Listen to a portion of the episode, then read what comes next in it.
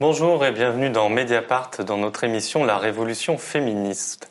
Aujourd'hui, nous allons évoquer l'écoféminisme, euh, un mouvement euh, militant, euh, intellectuel, qu'on a déjà évoqué dans Mediapart, mais qui fait l'objet de nombreuses récupérations. Et c'est de ces récupérations-là dont on va parler aujourd'hui avec la philosophe Jeanne Burgard-Goutal. Bonjour. Bonjour. Vous êtes enseignante en philosophie au lycée Diderot à Marseille et vous avez publié Être écoféministe. Ça s'appelait Théorie et pratique. C'était en 2020. Et avec moi pour vous interroger, ma collègue Lucie Delaport Euh, alors, Jeanne Burgard-Goutal, euh, ça fait longtemps qu'on voulait faire euh, cette émission, depuis la primaire écolo, à vrai dire, puisqu'on a vu deux candidates, Sandrine Rousseau, Delphine Bateau, qui se sont revendiquées de ce terme-là d'écoféminisme. On va écouter tout de suite, pour, pour lancer la conversation, un court extrait de Sandrine Rousseau qui, qui explique, au fond, son, son, positionnement avec ce fameux triptyque on, on, prend, on utilise et on jette. L'idée, c'est de remettre en cause la, cette espèce de triptyque qui est au fondement de notre société actuellement, qui est de prendre, utiliser, jeter. On, on, fait ça pour la nature, on prend, on utilise, on jette. On fait ça aussi finalement pour le corps des femmes et puis pour euh, plein d'autres personnes dans la société qui sont précaires, vulnérables. On prend, on utilise, on jette. Et c'est exactement ça qu'il faut que l'on renverse, que l'on modifie pour respecter, au contraire, et euh, coopérer, co-construire. Donc euh, finalement, le logiciel et le logiciel écologiste ont quelque chose en commun euh, alors, il est souvent euh, dit que, que l'écoféminisme est une nébuleuse disparate. Je crois que c'est une formule que vous utilisez euh, vous-même dans, dans, votre livre. pour autant, est-ce que là, Sandrine Rousseau, elle met pas le doigt sur peut-être ce qui fait l'unité de l'écoféminisme, qui est pas juste une addition d'écologie et féminisme, mais quelque chose qui, qui pense de manière liée les dominations entre elles? Oui et non. Alors, euh, effectivement, le, point commun de tous les mouvements et les pratiques et les pensées écoféministes, au-delà de leur diversité, c'est de chercher les articulations. Et ça, on l'entend euh, dans ce que dit Sandrine Rousseau, c'est-à-dire l'idée de pas simplement juxtaposer écologie et féminisme, mais de comprendre comment ça s'articule et comment les diverses formes de domination sont euh, reliées et se sont euh, entremêlés dans la construction de notre modèle de société, de notre modèle euh, de culture, de notre modèle économique. Donc cette idée de lien, elle est essentielle. Et en même temps, il me semble que la façon que Sandrine Rousseau a de le formuler, c'est une simplification de ce que veut dire l'écoféminisme si on réduit l'écoféminisme à euh, les méchants hommes euh, oppriment les femmes et oppriment la nature, euh, moi, il me semble qu'en fait, c'est intenable, c'est caricatural, c'est pas une compréhension porteuse du réel. ce qui est important dans l'écoféminisme, c'est que ça cherche à comprendre comment des systèmes s'imbriquent ou comment des structures s'imbriquent.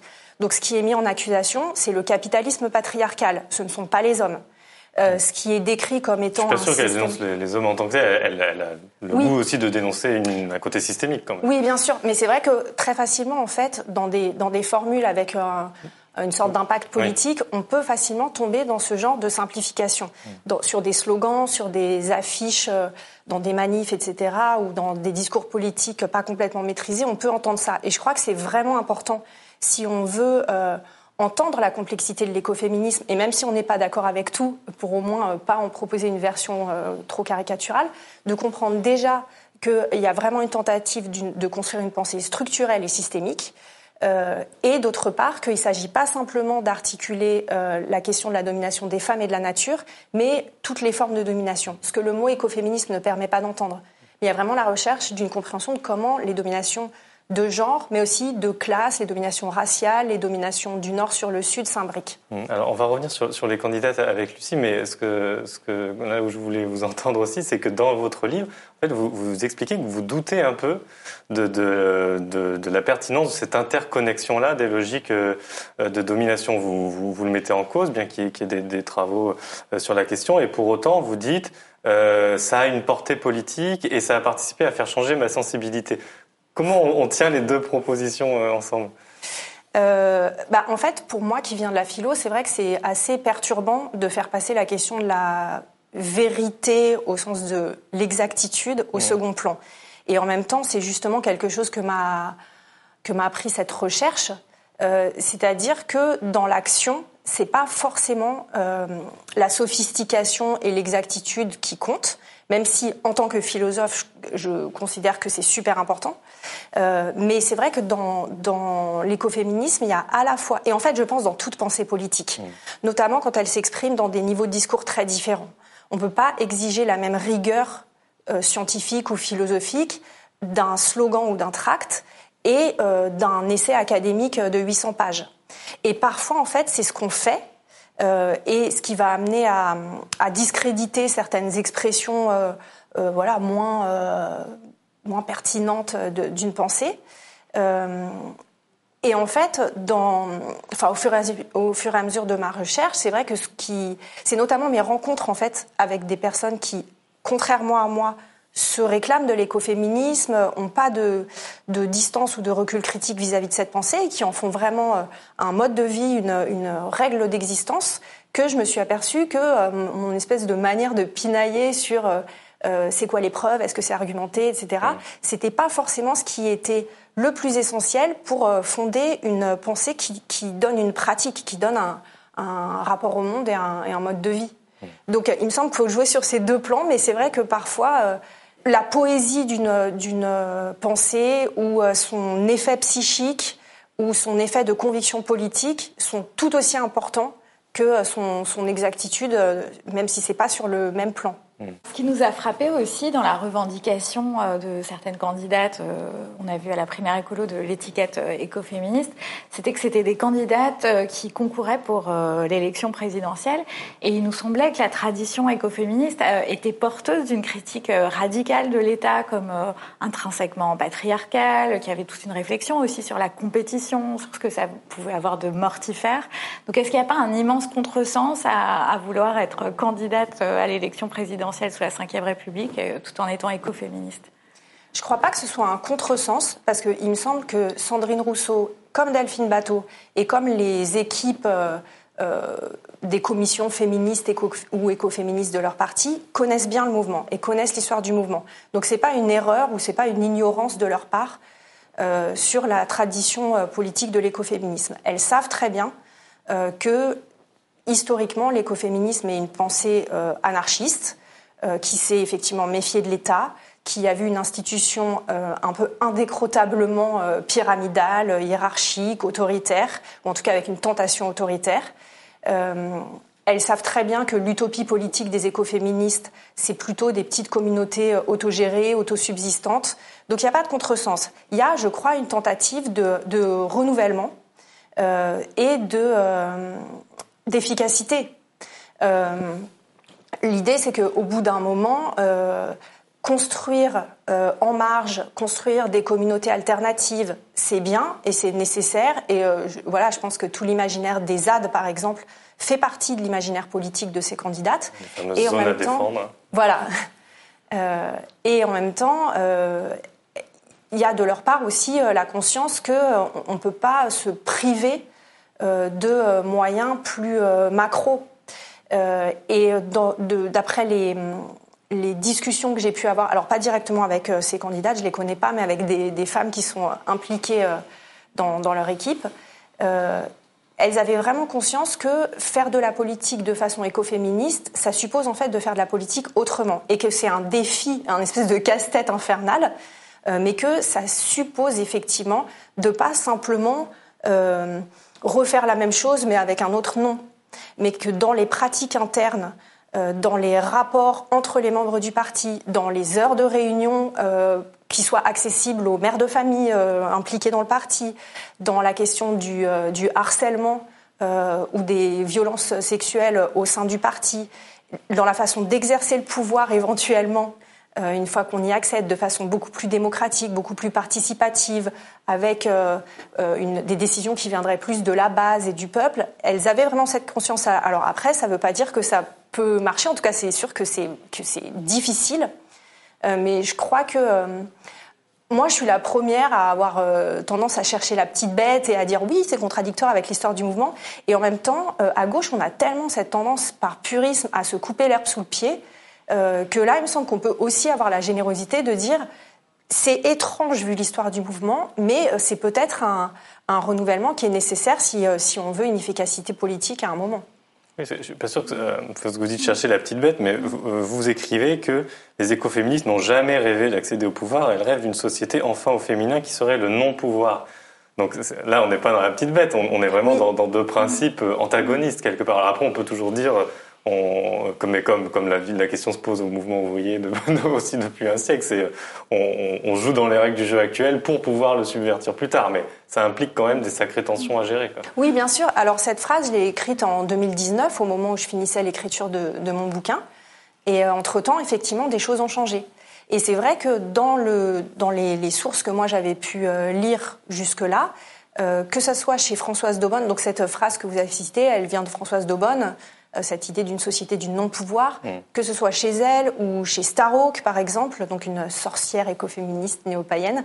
Euh, il y a vraiment cette critique euh, radicale de, du pouvoir, ou de ce que Starhawk appelle le pouvoir sur, mm. pour le distinguer de ce qu'elle appelle le pouvoir du dedans. donc c'est vrai que ça ne va pas sans tension. en même temps, il me semble qu'il ne faut pas interdire au mouvement de pouvoir évoluer. Même si, effectivement, je pense qu'il faut une vigilance et d'être certain euh, de, de pouvoir tracer une frontière euh, du moment où on passe du compromis nécessaire pour agir à la compromission pure et simple. Mais ça, c'est pas un problème qui se pose que pour les partis politiques. Par exemple, pendant mon séjour dans l'ONG de Vandana Shiva en Inde, euh, les premières semaines, je passais mon temps à être scandalisée par les contradictions que je pouvais voir entre les grands principes euh, hyper idéalistes et puristes euh, qu'elle proclame et que j'avais lus et que j'avais admirés sous sa plume, euh, et les pratiques réelles de l'ONG qui euh, utilisent Internet, qui euh, utilise les hiérarchies sociales indiennes pour faire marcher son équipe, qui il y a même des mugs Navdania, donc c'est l'ONG de Vandana Shiva Made in China. Bon, il y avait tout le temps des trucs qui me choquaient. Et il y en a, je pense que j'ai raison de rester choquée. Et en même temps, euh, il y a un moment où, quand on est sur le terrain et qu'on essaye d'agir, on ne peut pas passer son temps à euh, euh, voilà, vouloir la pureté et la cohérence. En fait, la réalité est incohérente. Si on agit dans la réalité, on est obligé d'être incohérent. Mais est-ce que ça pose pas, enfin, est-ce que l'écoféminisme pose pas la question des échelles, en fait, aussi des échelles d'engagement de, politique? Parce que, enfin, vous disiez, après tout, on peut être généreux et se dire que cette revendication, même au sein de formes très contraintes, institutionnelles de la Ve République, peut euh, les subvertir ou renouveler la façon de faire la politique. Mais est-ce que l'écoféminisme n'est pas euh, porteur aussi de, de revendications d'un d'un engagement très local euh, à l'échelle euh, d'une communauté, voire de l'individu, ce qui a d'ailleurs fait qu'il a été beaucoup critiqué, parfois caricaturé en, théorie un peu du développement personnel, etc. Mais est-ce que c'est pas d'abord une question d'échelle qui, qui, est, qui est posée là par l'écoféminisme et d'échelle d'engagement politique? Oui, et en même temps, justement, sur cette question d'échelle, ce que dit par exemple Ariel Saleh, qui est une sociologue écoféministe australienne, euh, en fait, elle, elle parle d'un slogan qui est de euh, penser global et agir local. Et elle, elle dit, en fait, il faut penser local et global et agir local et global. Mm. Donc il y, y a, toujours eu, euh, et ça, ça va aussi avec cette sorte de philosophie du dépassement des dualismes et des ou bien ou bien, voilà, homme ou femme, nature ou culture. C'est un grand objet de la pensée écoféministe de dépasser ces modes de pensée binaires, et notamment dans la question du local ou global il y a aussi l'idée qu'en fait, il ne faut pas euh, cliver en c'est soit l'un, soit l'autre, mais euh, être dans une logique du et et. Euh, et évidemment, en fait, selon l'échelle où on se situe, c'est pas la même chose. Et c'est vrai que c'est à la fois, il me semble, un intérêt de l'écoféminisme et quelque chose qui peut aussi le faire paraître un peu insaisissable ou, ou confus parfois, c'est de n'avoir délaissé aucune échelle et d'avoir à la fois essayé de construire par exemple une pensée des institutions internationales. Euh, c'est un peu un passage obligé de plein de bouquins d'histoire écoféministe, de partir euh, des accords de Bretton Woods, ou même en fait de remonter euh, au néolithique et voilà d'essayer de voir globalement comment les choses se sont construites. Et en même temps, il y a aussi des textes qui, parlent vraiment du détail du détail de comment agir quotidiennement dans nos professions ou dans nos familles ou dans nos couples. Pour écoféminiser euh, nos existences. Et donc là aussi, c'est une manière de sortir du débat euh, euh, est-ce qu'on change les structures ou est-ce qu'on fait le petit colibri? Il y a l'idée que... utilisée par Pierre Rabhi, Exactement. qui a disparu récemment. voilà, il y a l'idée qu'en fait, il faut arrêter de s'enferrer dans ces discussions qui, là aussi, sont parfois des, des excuses pour ne pas agir ou euh, des, des bâtons qu'on se met dans les roues, en fait, de dire euh, euh, je vais pas euh, euh, faire des petits gestes écolos tant que mmh, le système n'a pas changé, ou inversement, voilà, il y a, y a l'idée d'essayer à chaque échelle d'agir au mieux.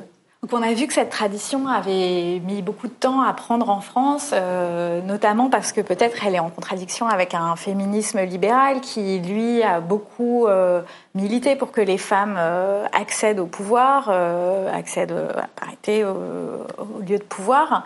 Est-ce que c'est pas une des grandes fragilités de, de l'écoféminisme en France, justement, d'être à ce point-là éloigné d'une tradition qui est un peu celle euh, émanant de Beauvoir, euh, qui, a essayé de dénaturaliser un peu euh, la femme.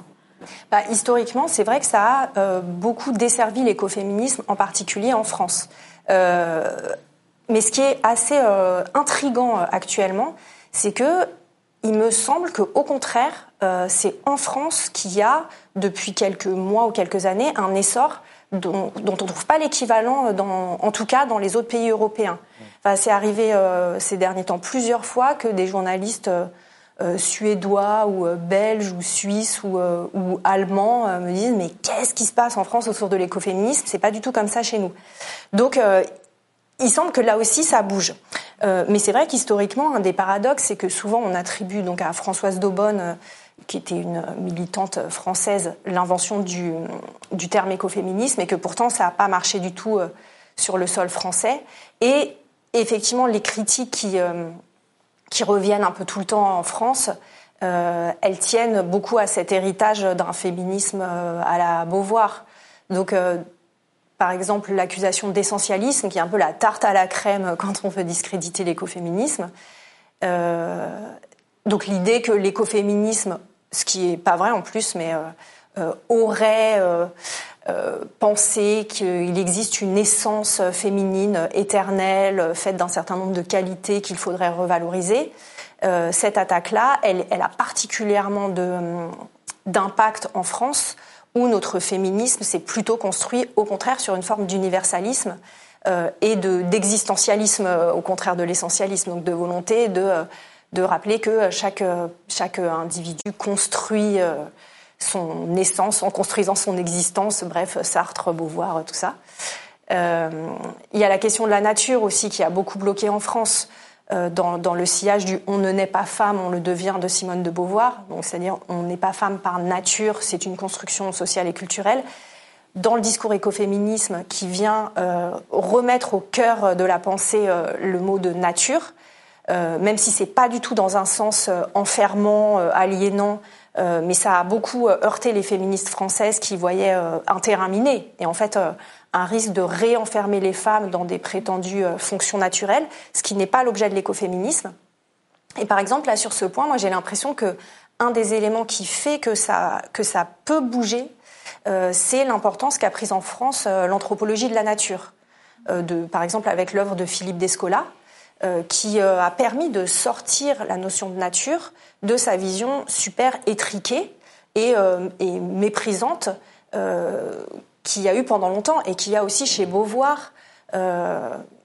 Comme si la nature ou, ou les êtres naturels, les animaux, les plantes, etc., c'était de la chose, quoi, de la matière inerte, euh, sans projet, sans transcendance, sans intelligence, sans conscience, sans liberté. Et ça, quand même, à la fois avec l'anthropologie de la nature, avec les apports de l'éthologie aussi, euh, donc des découvertes euh, depuis les années 60 sur les animaux, avec tous les renouvellements aussi autour des écosystèmes, de, des arbres, l'intelligence des arbres, l'intelligence du vivant. Enfin, c'est des thèmes qui sont, qui sont beaucoup sur le devant de la scène. Et ça, je crois que ça fait que on commence à comprendre que le terme de nature n'est pas forcément pollué, euh, et qui peut être sorti d'une vision réac, qu'en fait, euh, comme le dit Donna Haraway, qui est donc une philosophe féministe proche de la mouvance écoféministe, euh, la nature euh, n'est pas euh, blanche, hétérosexuelle, faite sur la loi de la jungle. En fait, il faut, elle, elle appelle la nature coyote, avec cette idée que,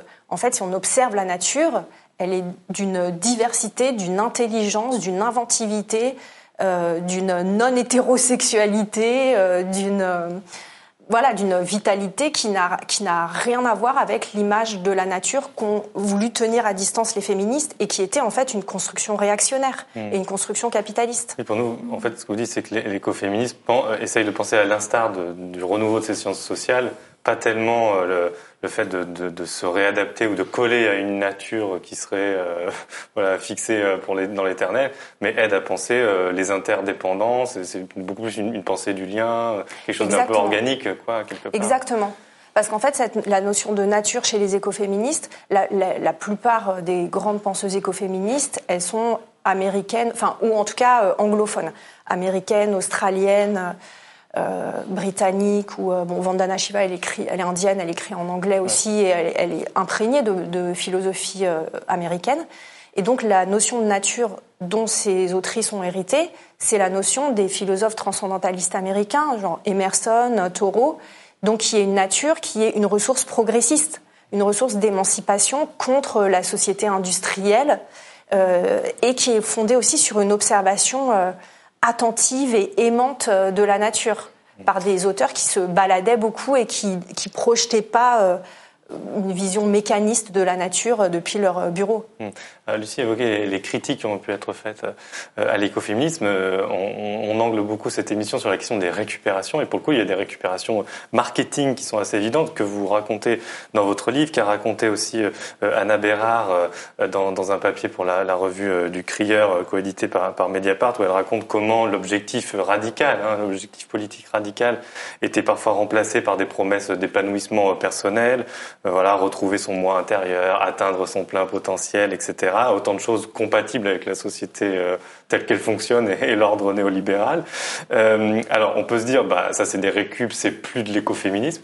Mais en même temps, est-ce qu'il n'y a pas euh, dans l'écoféminisme un peu quelque sorte des prises à ce genre de, de dérive ou à ce genre de captation. Et je pense notamment euh, à une question qui peut aussi en France, avec la, la vieille tradition cartésienne, peut-être qu'on a du mal à appréhender, la question de la spiritualité euh, écoféministe. Vous avez cité plusieurs fois Vandana Shiva. On va regarder un, un petit extrait de, euh, de, de, 30 secondes où elle était, euh, elle répondait à, à Jade Lingard à Mediapart. The feminine principle is the creative principle of the universe. It doesn't mean that it's not in the masculine. But the masculine gets its power to act. Even Shiva, the god Shiva, gets his power to act out of Shakti. So the feminine principle is merely the recognition of the pervasive creativity and intelligence in the universe. It was denied to nature, it was denied to women, it was denied to the South in this period of colonialism, industrialism. If we've to make it to the future, at this point where we face the threat of extinction as a species, the only way we will be able to make it is realizing that this earth is alive, that women are more alive because every time of crisis, whether it be a cyclone or it be a war, who keeps families and communities going? It's women. Alors cet extrait de Vandana Shiva, en fait, il montre pas euh, de la récupération. On pourra revenir après sur la question de la récupération, mais euh, il me semble qu'il montre euh, des incompréhensions culturelles euh, ou des, des, étonnements mutuels euh, entre des cultures. Et euh, bah, en fait, j'ai beaucoup réfléchi récemment à cette question du principe féminin parce que le premier bouquin de Vandana Shiva, euh, donc Staying Alive, qui n'avait jamais été traduit en français, vient d'être traduit aux éditions euh, Rue de l'Échiquier. et l'éditeur m'a demandé de faire la préface et un appareil critique justement pour essayer de clarifier certains termes qui pour un lectorat français euh, sont un peu incompréhensibles, voire euh, peuvent hérisser, typiquement du genre euh, principe féminin. Et en fait, ce, qui me, ce qui me semble, et là aussi je m'appuie bon, sur l'œuvre de Vandana Shiva, sur beaucoup de lectures d'auteurs indiens, sur le séjour que j'ai pu faire en Inde, c'est que de la part de Vandana Shiva, quand elle parle de principe féminin, moi, j'y vois une tentative pour traduire. Bon, dans son œuvre, elle écrit en anglais, hein, donc Feminine Principle. Euh, je pense que c'est une tentative pour traduire approximativement, puisque de toute façon, toute euh, traduction est une trahison, le terme de Shakti en sanskrit, qui est bon, qu'on peut pas traduire vraiment littéralement, mais qui pourrait se traduire puissance créatrice, mm. Élan créateur, principe vital, et qui, de fait, dans la métaphysique tantrique, donc qui est une des grandes métaphysiques euh, indiennes euh, qui remonte au moyen, enfin, en tout cas dont les écrits remontent au Moyen Âge, mais qui est certainement euh, très très ancienne, correspond au pôle féminin de l'être. Dans beaucoup de métaphysiques indiennes, la, la génération du réel, elle n'est pas pensée comme euh, une fabrication euh, de, je sais pas moi, Dieu qui fabrique dans de, la, glaise des petits bonshommes et des petits arbres et tout ça. Elle n'est pas pensée comme Dieu, le Père et le Fils et le Saint-Esprit, un troisième le auquel on n'aurait pas bien compris, euh, mais elle est pensée comme danse du féminin et du masculin. Donc dans le tantrisme Shiva et Shakti, dans le Samkhya qui est une autre grande métaphysique indienne qui sous-tend le yoga, Purusha et Prakriti, euh, et il y a toujours l'idée que euh, ce qui donne euh, naissance à la nature, mais pas que l'origine du monde, en fait, à chaque instant, ce qui fait pousser nos cellules, ce qui fait pousser les arbres, ce qui fait que le soleil se lève, etc., ce qui fait qu'il y a de la vie, c'est cette, cette danse érotique, en fait, cet acte d'amour perpétuel d'un principe masculin et d'un principe féminin. Alors, en termes queer, là aussi, on pourrait se dire, ah, c'est quoi ce truc hyper hétéronormé? Vandana Shiva, elle prend soin dans Staying Alive de, euh, de bien rappeler que c'est des concepts métaphysiques. Ça décrit pas des individus réels, ça mm. ça décrit pas des genres, ça décrit pas ce que devrait être la sexualité humaine. C'est pas normatif. Euh, c'est simplement euh, le, voilà une certaine vision poétique, euh, symbolique. Et comme elle le rappelle aussi dans cet extrait, ça dépasse la, binarité des genres, puisque euh, Là, elle le dit, par exemple, le principe féminin, donc Shakti, euh, inclut le masculin. De la même façon, par exemple, qu'une femme enceinte peut euh, inclure euh, un, petit garçon dans son ventre. et Shiva, qui est le pôle masculin, est androgyne en même temps. Il y a beaucoup de représentations où il est représenté avec un sein. Donc, c'est pas binaire. il y a une sorte d'ambiguïté, un peu comme dans le yin et yang, avec le point noir dans le blanc, le point blanc dans le noir. Bon, c'est des univers culturels différents, mais voilà, pour donner une sorte d'équivalent euh, maladroit, euh, il y a vraiment la tentative à la fois de reprendre ce symbolisme dans une visée euh, post-coloniale ou décoloniale, de dire voilà, les concepts indiens ont, droit aussi de structurer les imaginaires en Occident, et à la fois cette conscience que c'est aussi ce qui permettrait, dans, dans l'esprit de Vandana Shiva, de dépasser ce qu'elle perçoit comme des manières figées, binaires, dualistes de penser le masculin et le féminin dans la pensée euh, occidentale. Donc en termes, euh, même euh, paradoxalement, en termes queer, ça peut être un, apport qui est, qui est intéressant. Alors du coup, par rapport au récup marketing que j'ai évoqué, à tout, tout ce, commerce quoi, de développement personnel, toute cette littérature-là, en fait, ce que vous me dites là, c'est que eux, ils traduisent, on parlait de traduction aussi, ils traduisent pas ça en trahissant parce que c'est de la traduction, mais ils, mm-hmm. trahissent purement et simplement, enfin ils, ont, ils captent cet héritage-là en, en, détournant le sens pour le coup. Oui, alors en fait moi j'ai l'impression qu'il y a plein de, de stratifications un peu euh, bizarres dans cette récupération. C'est-à-dire il y a certains trucs qui sont vraiment de la récupération pure et simple, par exemple des coques d'iPhone siglés écoféministes. Là bon, euh, je vois mal comment on peut sauver le truc. Hein. Euh, mais il y a des choses qui sont plus étranges par exemple, il y a quelques mois, je suis tombée sur une sorte de sommet en ligne de la semaine de l'entrepreneuriat écoféministe. Mm. Et bon, j'avoue, j'y ai pas participé, donc je ne sais pas exactement en quoi ça consistait. j'ai lu les, les, les, topos, etc., parce que ces trucs un peu bizarres, ça m'intrigue toujours. mais c'est vrai que là, c'est très étrange et que du coup, c'est pas la récupération purement extérieure les, femmes qui montent ça, je pense que c'est des lectrices de bouquins écoféministes, ou en tout cas qui, pensent réellement avoir une sensibilité écoféministe, euh, qui en même temps se dépatouillent avec euh, le réel, la nécessité de gagner sa vie, euh, les formes qui peuvent marcher actuellement. Mais c'est vrai que, que, ça pose question. Et que de fait, dans une certaine interprétation de l'écoféminisme, si on n'est pas vigilant, c'est vrai que tout ce vocabulaire euh, lié à la spiritualité, il peut aussi euh, attirer des... Enfin, moi, je fais beaucoup de yoga et j'ai remarqué que dans le milieu du yoga, le vocabulaire, enfin un certain nombre de mots du vocabulaire écoféministe, ils sont assez en vogue. Des trucs genre le féminin sacré ou, ou des choses qui sont comprises comme des revalorisations du côté féminin donc de la sensibilité, euh, du corps, de l'intuition, etc. Mais parfois, c'est fait d'une façon pas du tout équilibrée, mais c'est au contraire l'idée qu'on va, euh, on peut se débarrasser euh, de tout ce qui serait relié au masculin, donc la culture, la rationalité, l'argumentation, l'esprit critique. et ça peut donner effectivement des dérives où du coup, en fait, il n'y a plus aucun filtre sur qu'est-ce qui tient la route et qu'est-ce qui tient pas la route, et, là, c'est la porte ouverte du fait de cet abandon de la rationalité en tant qu'elle serait un truc masculin ou patriarcal, des garde-fous qui permettent de quand même pas tomber dans le n'importe quoi. Et sinon, une, autre critique, puisqu'on est un peu au stade des critiques, mais euh, qui a été faite à, l'écoféminisme, c'était euh, euh, d'être dominée par les femmes blanches et aussi un monde anglo-saxon. Or, bah, vous le montrez bien dans votre livre, en fait, ce, mouvement doit beaucoup aux luttes des femmes du Sud, voire aux luttes des femmes racisées en Occident.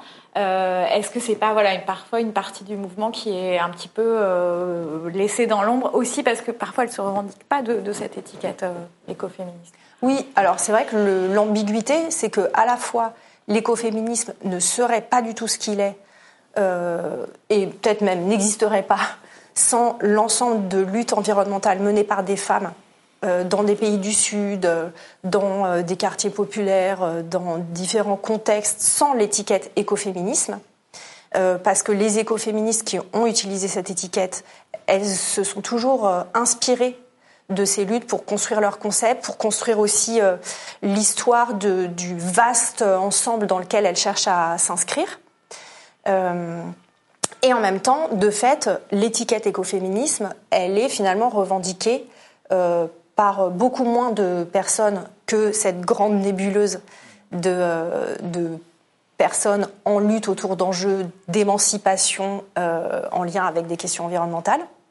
Là aussi, en fait, il y a des sortes de, contingences un peu euh, sociologiques, où il me semble que, par exemple, au cours de l'histoire du mouvement écoféministe, le, le terme d'intersectionnalité, par exemple, il a été beaucoup utilisé par des écoféministes qui l'ont emprunté, ou en tout cas l'ont construit en lien avec des écrits de euh, black féministes.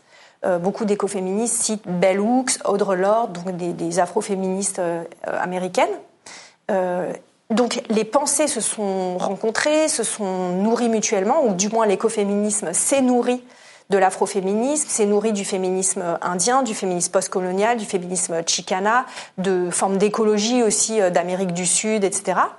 Euh, et en même temps, dans, les, dans la sociologie militante, euh, il m'a semblé au cours de mes recherches voir que les rencontres s'étaient pas faites, que ça reste des milieux relativement séparés. Et il me semble que ça, ça continue un peu à être euh, le cas aujourd'hui.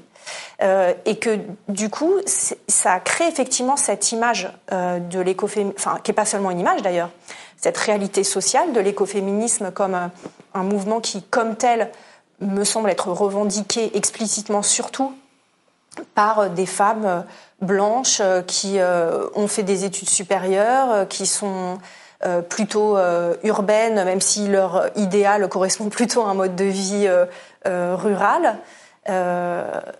et du coup aussi une difficulté pour des femmes qui correspondraient pas à ce profil de s'y identifier. C'est vrai que si, si la seule image de l'écoféminisme c'est euh, une bande de blondinettes euh, comme moi, même si moi je me définis pas comme écoféminisme.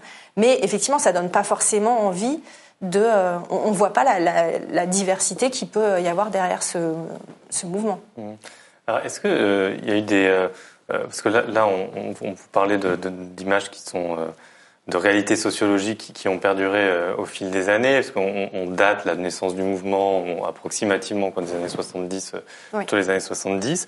Euh, on, on, va voir d'ailleurs qu'il n'y a pas longtemps, il y a eu une, une marche euh, à, à, Greenham Common euh, au Royaume-Uni qui, qui, est venue commémorer les 40 ans d'un événement important pour, pour le mouvement écoféministe. On va voir s'afficher des, des, photos hein, d'un portfolio qu'on a diffusé euh, à cette, à cette occasion de cette marche et qui, euh, à l'époque, était euh, notamment très marquée par la dimension antinucléaire antimilitariste. Euh, J'ai l'impression, mais en étant un observateur très éloigné, que, que cette, cette, dimension antimilitariste, antinucléaire, a peut-être été un peu rétrogradée avec le temps au profit d'enjeux plus strictement euh, climatique euh, ou féministe, bref, qu'elle a perdu peut-être en, en, vigueur et en capacité de mobilisation. Alors, est-ce que est-ce que c'est pas vrai? Est-ce que je me trompe? Euh, et, et, si je me trompe pas, comment vous le comment vous l'expliquez? Alors même que euh, la, la, course des armes continue, voire se relance, alors même qu'on a des enjeux géopolitiques très inquiétants d'un point de vue écoféministe dans la rivalité Chine-États-Unis, pour ne prendre que cet exemple macro. Mmh. voilà, qu'est-ce que qu'est-ce que ça vous inspire ces, ces questions-là? Ben, en fait, le, au cours de son histoire, l'écoféminisme s'est toujours euh, emparé des sujets euh, les plus brûlants. Et donc, euh, ça a varié énormément selon les, les lieux et les époques. Et c'est vrai qu'au moment de la naissance du mouvement, à la fin des années 70, euh, alors le premier enjeu, en fait, qui, qui, amène Françoise Daubonne à inventer ce terme écoféminisme, c'est pas le nucléaire, c'est la question démographique, mmh. qui en France paraissait un peu euh, l'alpha et l'oméga, ou en tout cas un point crucial euh, à la fois de l'analyse de la crise environnementale, qu'on analysait beaucoup en termes de surpopulation euh, dans les années 70, et à la fois du féminisme avec la question de euh, la maîtrise du pouvoir reproductif euh, par les femmes. Euh, et ensuite aux États-Unis ou en Grande-Bretagne avec Greenham Common, il y a eu cet enjeu antinucléaire, donc à la fois contre le nucléaire civil et militaire, qui a été crucial. Euh, mais ensuite, il y a eu voilà, une multiplication d'enjeux. Euh, en Inde, euh, ça a surtout été la question de la déforestation ou des, grands barrages. En Amérique du Sud, l'extractivisme minier et là aussi des grands projets industriels. il y a, bon bref, je ne vais pas détailler tous les enjeux. Et en fait, on voit qu'actuellement, quand même, depuis trois ans à peu près, il me semble, trois, quatre ans, la question du nucléaire revient. Et que, par exemple, un des principaux collectifs écoféministes actuellement s'appelle les bombes atomiques. Euh, et l'enjeu autour duquel s'est cristallisé principalement leur lutte, c'était euh, la, la, question du nucléaire. Et alors là, plus précisément, de, des déchets nucléaires. Mmh. Puisque elles ont fait une grosse, enfin, plusieurs temps de mobilisation à Bure, dans la Meuse, sur un site euh, d'enfouissement, enfin, de, de projet d'enfouissement de, de, déchets nucléaires. Euh, donc c'est un enjeu qui revient, euh, mais qui avait été effectivement euh, peut-être euh, subordonnés à des enjeux qui paraissaient plus euh, urgents ou en tout cas plus porteurs. Euh, ces derniers temps, c'est vrai qu'on a énormément parlé du climat et que l'écoféminisme n'a pas la, la puissance d'imposer mmh. euh, l'agenda, comme on dit, des, des, enjeux du moment. Donc il y a aussi un peu cet effet de, de se saisir euh, des enjeux qui sont les plus importants. Euh, mais voilà, le nucléaire est un enjeu qui typiquement revient en ce moment. Oui, sinon on a beaucoup parlé euh, des possibles récupérations, voire des dévoiements de ce, mouvement. Peut-être pour terminer, on avait aussi envie de vous, entendre sur ce que cet engouement, cet enthousiasme, en tout cas autour du concept, a déjà apporté et peut apporter à la, vie politique euh, en France, euh, même dans des formes classiques au sein des partis. Qu'est-ce que vous voyez qui a changé ces dernières années et qui, commence un peu à, bouger grâce à ce concept? Alors. bah, déjà, euh, bon, c'est plus une euh, impression que, que, quelque chose de très fondé, mais il me semble que euh, ce que l'écoféminisme permet, euh, notamment aux jeunes, et bon, plus spécialement aux jeunes filles, aux jeunes femmes, parce que j'ai l'impression que c'est plutôt les, les, les, femmes et les filles que ça intéresse que les garçons et les hommes, même si pour moi c'est un truc universel, mais voilà. Il y a l'ouverture d'un horizon politique possible et désirable et potentiellement enthousiasmant. Euh, il y a quand même une tendance, enfin, on est, on est facilement euh, découragé et désespéré par euh, toutes les nouvelles qu'on entend. et voilà, il y a tous ces phénomènes de éco-anxiété, désespoir environnemental, etc. Et c'est pas évident de trouver un discours qui, tout en prenant la mesure de, de la situation, puisque les, écoféministes, c'est pas un truc de bisounours. Enfin, les, les émotions qu'elles expriment dès leur premier manifeste, c'est euh, la colère, la rage, l'anxiété, le désespoir, euh, l'inquiétude dévorante pour l'avenir de, de, la planète, de leurs enfants, etc. Mais en même temps, il y a aussi toujours cette tentative de créer un imaginaire politique qui puisse être source d'espoir, je sais pas, mais au moins source d'énergie et de d'envie d'agir. Et ça, j'ai l'impression que euh, bon, moi, un, baromètre pour moi un peu de, de l'ère du temps chez les jeunes, notamment, c'est mes élèves. Euh, et mes élèves de ces deux, trois dernières années euh, me semblent beaucoup plus euh, à la fois inquiets euh, et inquiètes et désireux d'agir euh, et, et, politisé que euh, mes élèves d'il y a 10-15 euh, ans. Et alors, c'est évidemment pas que lié à l'écoféminisme, mais il me semble que, bah, notamment l'essor du féminisme, avec tous les podcasts féministes euh, et puis tous les documentaires autour de l'écologie, euh, crée vraiment cette, euh, cette possibilité de pas juste aligner les jours sans vraiment de sens, mais de, de, se, de se politiser, quoi. Euh, après, euh,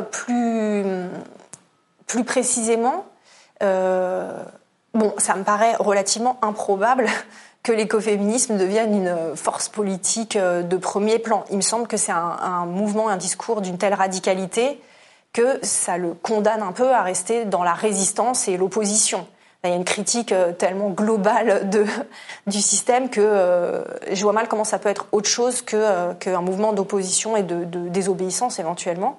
Euh, mais du coup, ça peut servir de garde-fou ou de rappel permanent ou de caillou dans la chaussure. Ou de force qui va créer des déplacements dans des forces plus mainstream. Exactement. Et par exemple, en ce qui concerne le, le mouvement écolo, euh, l'écoféminisme ramène sans arrêt la nécessité de ne pas séparer l'écologie des questions de justice sociale et des questions de justice de genre et des questions de justice raciale, de justice internationale. Donc ça amène une, une nécessité de politiser l'écologie et l'impossibilité d'être juste dans un environnementalisme ou dans une sorte d'écologie de bobo. Ça, le, le, la construction de l'écoféminisme et de sa façon d'analyser l'imbrication, ramène à quelque chose de superficiel et complètement intenable toute écologie qui se préoccuperait pas de façon centrale de, euh, des questions de justice sociale.